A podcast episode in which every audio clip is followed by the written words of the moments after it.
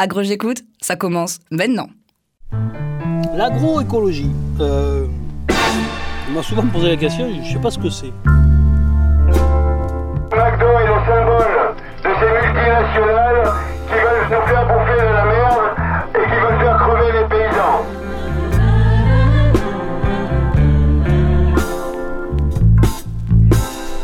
L'agroécologie, elle part d'un autre principe. On ne va pas tuer l'insecte ravageur, l'agent pathogène, on va en neutraliser les effets, on va en neutraliser les dégâts. Agro j'écoute, l'émission où les étudiants de l'école d'ingénieurs de Purpan prennent le micro pour nous parler d'agronomie, d'environnement, d'agroalimentaire et d'agriculture. Pesticides, c'est-à-dire fongicides, herbicides. Il faut réapprendre, faut oublier pour apprendre autre chose, parce a des fois, euh, là, on se trompe. Cide, ça veut dire que ça tue. Agro j'écoute, une émission préparée et conçue par Sophie Yvon et Simon Giuliano. Les paysans ne sont pas les seuls dans le département de l'Aveyron à s'en prendre au symbole de l'industrie agroalimentaire. Tous les produits en cide devraient être interdits. En partenariat avec Campus FM, l'Université fédérale de Toulouse et l'école d'ingénieurs de Purpan. Saumon transgénique, poulet sans plumes, pommes qui ne jaunissent plus, riz doré, moustique antipaludisme, vache sans cornes, chat qui ne donne pas d'allergie, cochon ou encore poisson fluorescent et tant d'autres. Alors entre fiction, inquiétude et espoir de progrès, c'est vrai qu'on se pose beaucoup de questions sur les organismes génétiquement modifiés. Et c'est d'ailleurs le sujet de cette émission, on vous parle aujourd'hui des OGM. Bonjour et bienvenue à toutes et à tous sur Campus FM. Vous écoutez l'émission Agro J'écoute et vous êtes en très bonne compagnie avec quatre étudiants de l'école d'ingénieurs de Purpan. Chloé Viala. Salut Léo. Claire Viol. Coucou Léo. Lorraine Verselone. Bonjour Léo. Et moi-même, Léo Billeran, pour vous parler donc d'OGM. Et Claire, alors avant de commencer, est-ce que tu pourrais nous expliquer ce qu'on entend vraiment derrière le terme d'OGM Oui, alors l'acronyme OGM signifie organisme génétiquement modifié. Mais c'est vrai que les définitions des OGM sont variables euh, selon les, pays et aussi selon les époques. Par exemple, aujourd'hui, euh, les États-Unis ont la définition la plus large puisqu'ils définissent un OGM comme étant un organisme avec son propre patrimoine génétique qui a été modifié, que ce soit par sélection naturelle ou artificielle. Mais on va trouver euh, des définitions comme celle-ci, je cite, organisme dont le matériel génétique a été modifié autrement que par multiplication ou recombinaison naturelle. Cette définition, c'est la définition de la communauté européenne.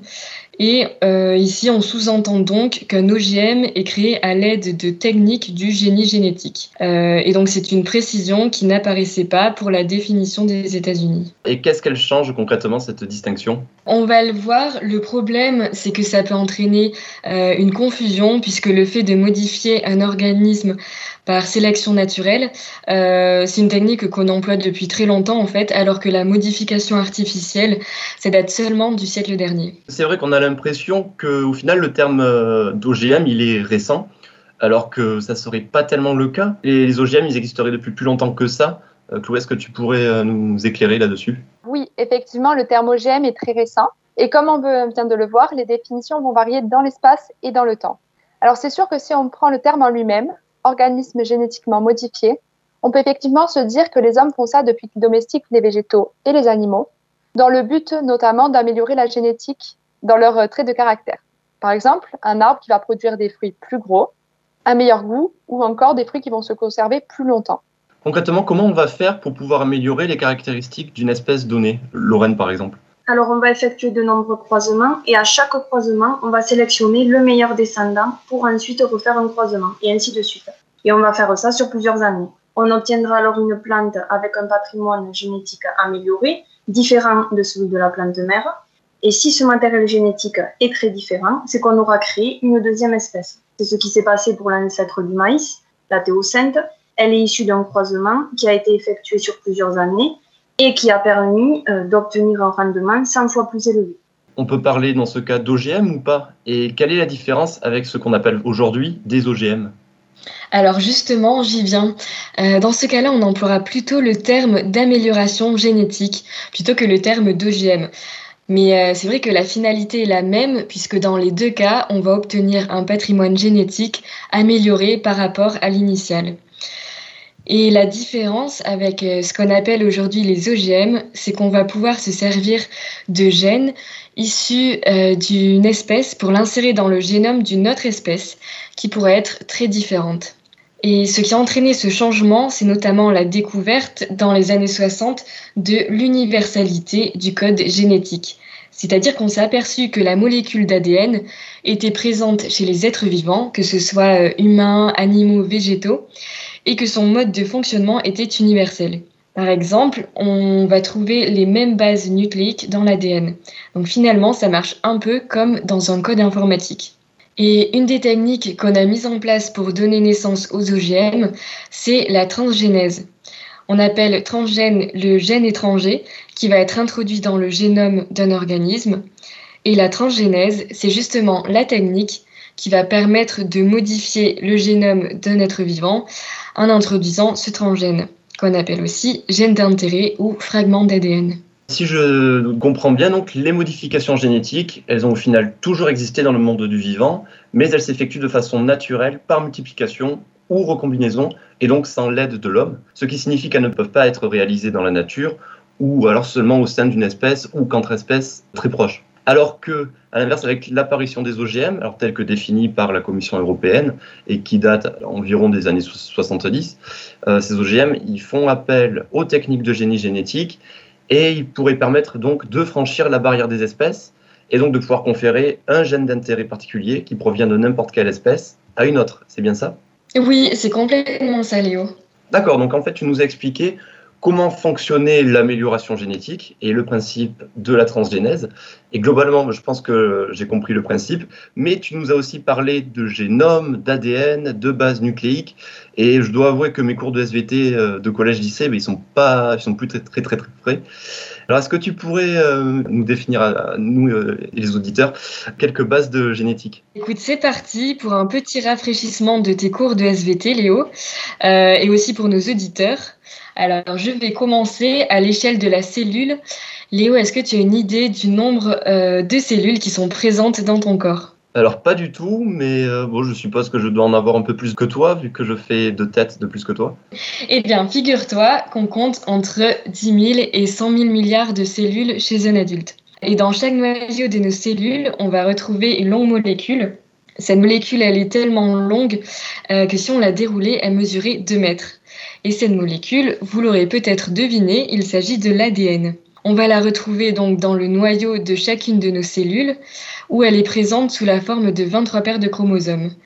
Ces paires de chromosomes portent des instructions, c'est-à-dire les gènes, et les gènes vont déterminer nos caractères. Donc, par exemple, la couleur de nos yeux, la texture de nos cheveux, notre taille. Ils sont constitués d'une longue succession de quatre éléments chimiques qu'on appelle les bases. Il y en a donc quatre ATCG. Et euh, vous pouvez essayer de retenir les noms qui correspondent à ces lettres. On a adénine, thymine, cytosine et guanine. Alors voyons si j'ai compris. Euh, si par exemple moi j'ai les yeux bleus, je pourrais avoir une séquence ATCG, alors que Chloé qui a elle les yeux marrons, elle aura une séquence ATTG, c'est ça? Oui, dans l'idée, c'est ça. Euh, sauf que ce sont des milliers de bases et pas simplement quatre. Et en plus, la plupart des caractères sont conditionnés par plusieurs gènes et pas par un seul. D'accord, mais merci Claire pour ces explications. Je pense que c'est un peu plus clair pour les auditeurs et moi-même et qu'on comprend maintenant un peu mieux ce qu'est la génétique. Mais moi, ce que je voudrais vraiment savoir, c'est surtout à quoi servent ces OGM. Lorraine, est-ce que tu pourrais nous donner quelques exemples d'applications?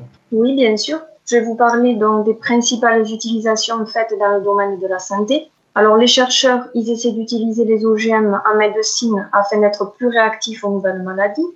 La transgénèse, elle a permis de produire en plus grande quantité ces molécules d'intérêt. Et aujourd'hui, par exemple, on peut fabriquer des hormones comme l'insuline, capables de soigner le diabète, des anticorps contre le cancer, des vaccins contre l'hépatite B. On peut soigner certaines formes de nanisme, ou encore supprimer euh, des gènes de résistance à certains antibiotiques. Les chercheurs sont maintenant en train de développer la thérapie génique qui reste encore euh, expérimentale. Et sur quel principe elle repose, cette fameuse thérapie génique? Alors elle repose sur une idée simple. Si un gène est responsable d'une maladie, il faut remplacer ce gène défectueux par le gène intact pour guérir la maladie. La transgénèse, elle peut permettre aussi de créer des protéines qui sont employées en médecine. Pour cela, on utilise des animaux producteurs de lait, tels que des brebis ou des chèvres, et on insère dans leurs cellules des gènes qui codent pour la production de protéines thérapeutiques. Et les animaux deviennent euh, transgéniques. Et alors pourquoi ils ont choisi plutôt des animaux producteurs de lait et pas d'autres? C'est tout simple, c'est dans le lait que la protéine est produite. Et puis c'est un secteur qui est potentiellement très rentable car le lait est facile à collecter en grande quantité. Et ces protéines, elles ont quel intérêt? Alors je peux vous citer euh, un exemple qui est celui d'une brebis OGM élevée pour synthétiser euh, dans son lait une protéine capable de soulager l'emphysème chez l'humain. Ces applications restent encore à petite échelle. On peut aussi citer les alicaments, c'est-à-dire les médicaments qui sont consommés sous forme d'aliments. On trouve par exemple des poules génétiquement modifiées. Un gène humain leur a été inséré et permet euh, à ces poules de pondre des œufs avec des médicaments anticancéreux ou bien euh, contre l'arthrite à l'intérieur. La fabrication de ces médicaments elle est produite à grande échelle et elle est 100 fois plus chère à produire que lorsqu'ils sont fabriqués euh, dans des usines. Ces innovations, elles pourraient quand même susciter des inquiétudes, alors de la part de la population ou même des chercheurs. Alors, est-ce qu'on pourrait s'attendre à certaines dérives? En effet, il y a eu aussi les dérives à ces utilisations. Euh, grâce aux OGM, ils ont pu créer des poisons ou des drogues à bas prix. Il y a aussi le problème de diffusion des gènes dans l'environnement. Si par exemple la brebis que je vous ai citée précédemment s'échappe de l'élevage. Et encore, je ne vous ai pas tout dit, il pourrait aussi servir à produire des organes par des animaux OGM greffables chez l'homme. C'est ce qu'on appelle la xénogreffe. Tu pourrais nous expliquer plus précisément ce que c'est la, la xénogreffe? C'est un principe qui tente d'utiliser des organes d'animaux pour greffer des humains. Et ils peuvent utiliser donc tout type d'animaux, mais le porc est l'animal qui est le plus utilisé car il est physiologiquement proche de l'espèce humaine et a très peu de maladies qui sont transmissibles à l'homme. Cela nécessite encore beaucoup de recherches, notamment à cause des réactions de rejet. Et à ce jour, toutes les tentatives réalisées sur les humains ont été un échec. Alors finalement, on se rend compte que les OGM, ben, ils sont très utilisés dans le domaine de la santé et on peut même dire qu'ils ont permis d'importantes avancées ces dernières décennies. Maintenant, je vous propose de nous éloigner un peu du sujet de la médecine pour évoquer des questions plus environnementales, voire des applications industrielles. Alors, Chloé, est-ce que tu connaîtrais des applications concrètes d'OGM par exemple au service de l'environnement? Oui, bien sûr, Léo, je peux t'en citer. La première sera euh, la production de peupliers transgéniques, qui sont utilisés pour réhabiliter d'anciennes friches industrielles et polluées. Vous vous demandez peut-être comment c'est possible. En fait, leurs racines sont capables de stocker de polluants, ce qui va permettre de dépolluer les sols qui étaient contaminés. Donc aujourd'hui, seule la Chine développe et commercialise euh, ces arbres transgéniques. Ah, c'est intéressant. Et en France, on peut en trouver? Alors non, en France, on peut, on peut pas en trouver, puisque seul l'INRAE va les utiliser dans le domaine de la recherche. Bah, c'est dommage parce qu'avec toutes les friches qu'on a, je suis sûr qu'on pourrait replanter des forêts de peupliers en France, non? Euh, Entre nous, la monoculture de peupliers n'est pas du tout une solution pour nos friches. Mais je peux vous citer d'autres exemples. Il y a aussi des bactéries transgéniques qui vont consommer les polluants de l'eau ou du sol. Donc ces bactéries sont utilisées surtout dans les stations d'épuration. Dans ce cas-là, la bactérie la plus utilisée va être E. coli, qui permet donc de récupérer euh, le mercure. J'imagine que l'industrie, elle aussi, elle tente d'exploiter ces OGM, non? Oui, effectivement. Les industries utilisent des OGM donc pour deux raisons. Tout d'abord pour faciliter leur processus de fabrication et la seconde raison, c'est pour améliorer le rendement. Donc d'autres recherches visent à produire à bas coût des matériaux rares par exemple, la création d'hydrocarbures à partir de nutriments dits banals. Donc, une entreprise française, par exemple, située en Essonne, a fabriqué des bactéries capables de synthétiser de l'isobutène à partir de glucose. Plutôt pratique, sachant que l'isobutène sert à fabriquer notre carburant. Passons maintenant aux emplois des OGM par la recherche scientifique. Chloé, est-ce que tu peux nous expliquer rapidement en quoi consistent ces utilisations? En recherche, l'obtention d'OGM est un moyen de répondre à des problématiques. Par euh, exemple, la question suivante qui est euh, comment les gènes contrôlent-ils le développement d'un embryon? Quelle méthode est utilisée pour répondre à ces questions? Alors, ça va être une méthode qui va inactiver certains gènes finalement. Tu aurais des exemples à nous donner? Oui, bien sûr. Par exemple, un gène de souris a été transféré dans un embryon de mouche, ce qui a modifié son plan d'organisation, faisant apparaître des pattes à la place des antennes. Donc finalement, la mouche en retrouvée avec des pattes en plus sur la tête. Et euh, cette relation met en évidence le lien de parenté entre deux espèces. D'accord, c'est un exemple assez étonnant et très intéressant. On aura vu dans cette première partie qu'il existait plusieurs définitions qui changent selon les pays et les époques. Et ces définitions, elles peuvent englober différentes techniques et elles suivent le progrès scientifique.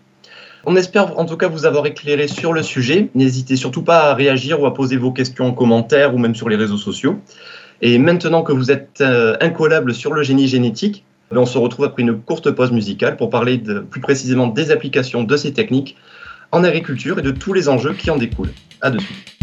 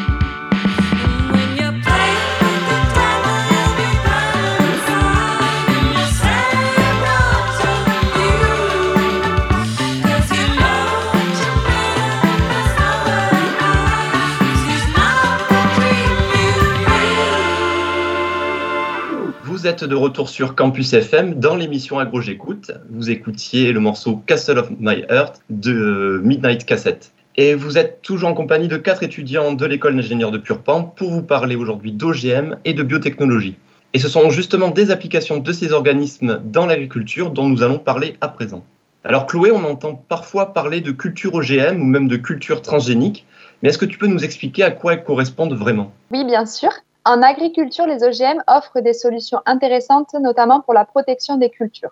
En 2003, par exemple, on comptait près de 12 millions d'hectares de cultures transgéniques résistantes à des bioagresseurs, principalement des insectes. On peut aussi, par exemple, citer le fameux maïs BT, qui lui est doté d'un gène provenant d'une bactérie. Cette bactérie en question est capable de synthétiser une protéine létale pour la pyrale. Alors, je vais vous expliquer un peu ce qu'est la pyrale pour le maïs. La pyrale est un papillon dont la chenille est très vorace dans les champs de maïs donc elle fait beaucoup de dégâts. En récupérant ce caractère, le maïs devient alors résistant à la pyrale en sécrétant par lui-même la fameuse protéine. Il existe plein d'autres euh, exemples de cultures capables de sécréter leur propre insecticide ou fongicide naturel contre certains ravageurs ou maladies. Ce qui est l'avantage de permettre à l'agriculteur de réduire son utilisation de pesticides, ce qui est un objectif majeur pour de nombreuses fermes. C'est comme ça aussi que certains pays, d'Amérique principalement, cultivent des pommes de terre résistantes au mildiou, des haricots résistants à un virus ou encore du coton résistant à certains insectes. J'ai également entendu parler de certains OGM qui étaient résistants aux herbicides. Est-ce que tu peux m'éclairer à ce sujet? Oui, effectivement, plusieurs variétés d'OGM sont dotées de gènes de tolérance aux herbicides, tolérants au Roundup. Cette caractéristique permet aux agriculteurs d'utiliser cette molécule sans détruire la plante. Donc la résistance des cultures offre aux agriculteurs une plus grande période pour traiter, qui est très pratique lorsque l'on a des parcelles remplies de mauvaises herbes ou inaccessibles à cause de la météo. Cela permet cependant une utilisation plus grande d'herbicides. D'accord, bah, je comprends un peu mieux les nombreuses polémiques qu'il y a actuellement autour de ces plantes. Euh, ces plantes qu'on appelle aussi euh, Roundup Ready, c'est bien ça? Oui, c'est bien ça. D'accord, donc tu nous parles de l'application de ces OGM spécifiquement pour la protection des cultures, mais est-ce qu'il n'existerait pas d'autres formes d'application? On pourrait peut-être imaginer, par exemple, des cultures qui sont capables de s'adapter à d'autres milieux, des milieux plus difficiles comme les déserts. Est-ce que ça serait possible, Lorraine? Il y a justement de nombreux OGM qui sont développés pour rendre des variétés davantage tolérantes à des conditions de culture compliquées, comme la sécheresse, la salinité des sols ou même euh, à l'excès d'eau lors d'inondations. Et n'oublions pas qu'en plus des cultures, l'élevage peut lui aussi bénéficier d'animaux génétiquement modifiés. Mais actuellement, ceci concerne uniquement le saumon, à croissance rapide qui est élevé et vendu au Canada. La transgénèse animale reste pour l'instant peu maîtrisée et trop onéreuse. D'accord, je comprends mieux maintenant les intérêts des OGM pour l'agriculture euh, et donc pour notre production alimentaire et comment ils répondent à tous les enjeux autour de ces problématiques. Mais comment on peut expliquer alors que l'opinion publique soit aussi partagée sur euh, un sujet qui est donc euh, ben, actuellement très polémique? Tu as raison Léo, les OGM sont source de multiples débats qui vont répondre à certains enjeux mais vont être aussi à l'origine d'autres problématiques. Donc, je vais vous parler au début des enjeux environnementaux que peut entraîner l'utilisation des OGM. Les êtres vivants dans la nature interagissent avec leur environnement. Par exemple, un arbre va servir de perchoir aux oiseaux et aussi peut offrir de la nourriture grâce à ses fruits. Donc la modification des organismes naturels peut provoquer des déséquilibres écologiques euh, en modifiant par exemple ces interactions. Quand tu parles de déséquilibre écologique, moi j'aimerais comprendre comment des plantes qui ont été modifiées génétiquement, comment ces plantes peuvent changer la nature. Alors je m'explique. Au début de l'émission, nous avons parlé de croisement entre espèces proches qui se fait naturellement. Eh bien finalement, rien n'empêche que les plantes OGM se croisent avec d'autres variétés. Illustrons les propos. Les abeilles qui sont friandes de pollen ne vont pas s'arrêter lorsqu'il s'agit d'un OGM. Elles vont donc pouvoir butiner de plantes modifiées puis se poser sur une plante naturelle. Donc il existe même un terme à ce croisement, on parle de contamination.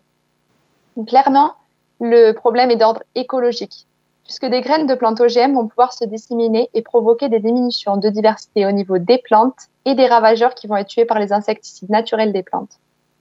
Ces cultures peuvent permettre d'éradiquer des insectes, mais du coup en favoriser d'autres. De la même manière, des animaux OGM qui vont s'échapper d'un élevage peuvent présenter un risque de contamination pour la faune locale. Ensuite, les insectes peuvent s'adapter et devenir résistants aux molécules insecticides des OGM. Donc, ils offrent deux choix aux agriculteurs, soit de changer d'OGM, soit de, revenir sur les parcelles pour pulvériser de nouveau des insecticides chimiques. De plus, l'utilisation de cultures euh, OGM résistantes aux herbicides augmente fortement l'utilisation de désherbants, comme le glyphosate par exemple, ce qui pourrait fortement accroître euh, accroître les risques pour l'environnement et la santé. Finalement, OGM et écologie, ça ne fait pas toujours bon ménage. Si je résume, les OGM permettraient de réduire les insecticides, ce qui est pratique pour les agriculteurs et donc l'environnement également, mais ils pourraient également, ces OGM, provoquer des changements de diversité dans les communautés de ravageurs. Et donc les agriculteurs devraient de nouveau pulvériser, pulvériser davantage, et les déséquilibres sur la nature auraient euh, de nouveau lieu. Euh, mais dis-moi qu'il y a quand même des avantages à l'utilisation d'OGM. Bien sûr qu'il y en a. Déjà, je te rappelle qu'ils ont pour objectif de faciliter la vie de certains agriculteurs, qui est déjà un métier très difficile et très prenant. Personnellement, j'ai aussi entendu parler de problèmes de sous-nutrition, de famine dans le monde. Et vu ce que vous me disiez toutes les trois sur les, les OGM, qui pouvaient être plus résistants, plus riches en vitamines, comme le riz doré, est-ce qu'il ne pourrait pas être une solution à ça? Est-ce que Lorraine, tu pourrais nous en dire plus? Alors, la création des OGM n'a jamais eu pour vocation de réduire la sous-nutrition. Les OGM n'ont pas pu répondre à l'augmentation de rendement, mais ils peuvent se développer dans des conditions climatiques ou pédologiques plus difficiles que les plants conventionnels. Certains OGM ont vu leur capacité nutritionnelle améliorée en créant par exemple des aliments comme le riz davantage vitaminés. Mais les OGM, ils pourraient être la solution pour réduire la sous-nutrition? Si c'est le cas, pourquoi ne pas les autoriser partout dans le monde? Attention, le débat des OGM n'est pas si simple. Si pouvoir cultiver des OGM sur les terres non exploitables actuellement peut s'avérer d'une grande aide pour nourrir le monde, se pose quand même la question de l'écosystème. Alors cultiver des zones naturelles avec beaucoup de biodiversité pourrait engendrer de nouveaux problèmes finalement. Oui, et aussi 99% des OGM répondent à des problématiques d'exploitation qui ont de très grandes surfaces euh, et qui sont en monoculture. Sauf que ce modèle agricole, c'est un modèle qui est loin d'être représentatif de la réalité, puisqu'en 2014, sur les 570 millions d'exploitations agricoles dans le monde, la FAO en dénombrait plus de 90% qui étaient gérées par un seul individu ou par une famille. Et donc, dans ce genre d'exploitation, on aura principalement recours à la main-d'œuvre familiale. Et aussi, l'utilisation des OGM implique d'acheter des semences qui sont coûteuses et qui sont brevetées. Donc, ça signifie que les agriculteurs devront acheter leurs semences chaque année et qu'ils n'auront pas le droit de sélectionner des grains qui sont issus de leur propre exploitation. Et en conséquence, pour l'agriculteur, la culture des plantes OGM, est-ce qu'elle permettrait de rendre les, les exploitations agricoles plus rentables? Alors, il s'agit d'une question délicate puisque la rentabilité euh, dépend de nombreux facteurs qui ne peuvent euh, pas toujours être contrôlés par euh, l'agriculteur. Aujourd'hui, on n'a aucune étude qui a permis de démontrer que l'utilisation des plants OGM permettait d'augmenter le rendement. Mais c'est vrai que si on y réfléchit, euh, les plants insecticides, euh, par exemple, donc ce sont des plants qui fabriquent une molécule qui va faire fuir les insectes. Ces plants permettraient de faire économiser du temps et de l'argent à l'agriculteur, puisqu'il n'aurait pas à épandre les insecticides. Mais il faut quand même rester vigilant parce que euh, les insectes peuvent développer des résistances à la variété modifiée. Et dans ce cas-là, euh, ça ne changerait rien et l'agriculteur devrait tout de même euh, intervenir sur ses parcelles. Donc il n'y aurait ni gain de temps ni gain d'argent. D'accord. Bon, mais je pense que nos auditeurs auront compris que le débat sur les OGM est très complexe au final car ils font appel à des technologies qui sont relativement récentes et surtout très complexes. Ils pourraient répondre à des enjeux majeurs que connaissent nos agricultures et nos sociétés, mais finalement les risques liés à leurs utilisations sont encore assez peu connus et ils poussent ainsi les autorités à plutôt privilégier le principe de précaution. Je vous remercie sincèrement à toutes les trois, Chloé, Claire et Lorraine, pour votre participation et vos éclairages sur ce sujet. Vous êtes euh, toujours sur Campus FM et c'est malheureusement la fin de notre émission Agro J'écoute qui était aujourd'hui consacrée aux OGM. Nous tenons à remercier les partenaires de ce projet, l'école d'ingénieurs de Purpan, l'Université fédérale de Toulouse et la région Occitanie, ainsi que nos enseignants Sophie Yvon et Simon Giuliano, sans qui cette émission n'aurait pas pu voir le jour. Vous avez pu écouter Castle of My Heart de Midnight Cassette et nous vous donnons rendez-vous très prochainement pour une nouvelle émission d'Agro J'écoute qui sera consacrée cette fois-ci aux semences paysannes. C'était Agro J'écoute, une émission préparée par Sophie Yvon et Simon Giuliano. Un podcast réalisé par les étudiants de l'école d'ingénieurs de Purpan, en partenariat avec Campus FM et l'Université fédérale de Toulouse.